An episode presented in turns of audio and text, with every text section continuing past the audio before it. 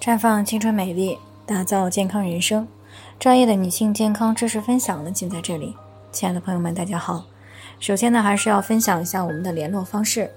大家呢，可以在我们最常用的聊天软件当中搜索 PK 四零零零六零六五六八，关注以后呢，回复自测进行健康自测，可以更有针对性的了解自己的健康状况。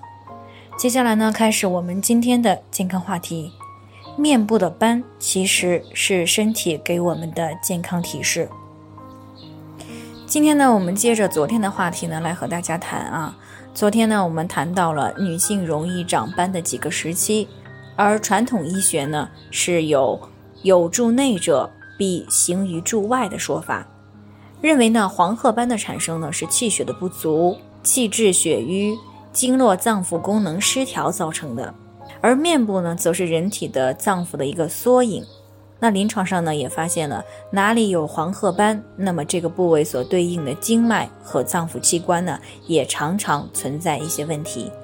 所以呢，观察黄褐斑的部位，常常能够及早的了解脏腑器官的健康状况。眼周围的斑呢，大多见于子宫方面的问题、流产过多以及激素不均衡引起的情绪不稳定者。那么长在外眼角下的黄褐斑呢，往往提示着肩关节受风寒侵袭，或者是颈肩肌肉的劳损，常常有颈肩僵硬、酸痛的症状，必须要警惕肩部位的问题。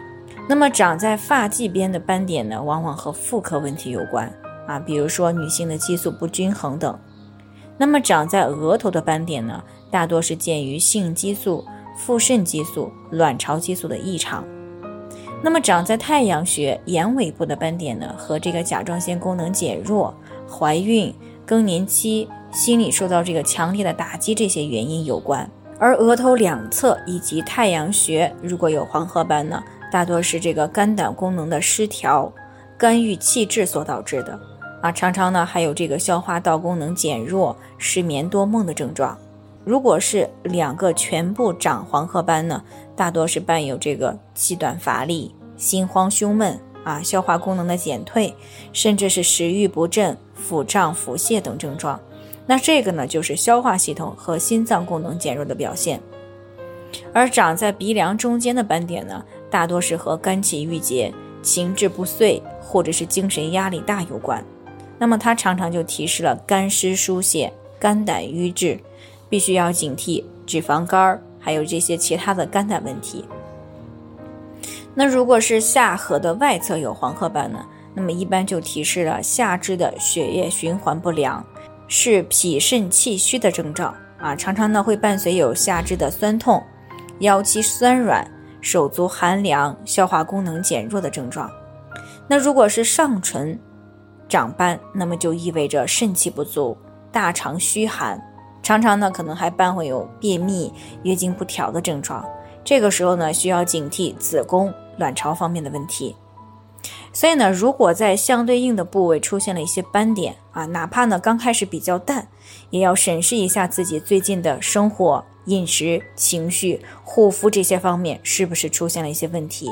因为呢都已经长斑了啊，肯定是存在诱发因素的。如果不能够及时的发现诱因，并且呢及时的干预纠正，那么面部以及身上的斑点呢可能就会越来越多、越来越深。那如果是身体内部原因引起来的，那如果不能够及时干预的话呢，这不仅仅啊是影响到个人的形象问题，那么更重要的是会贻误。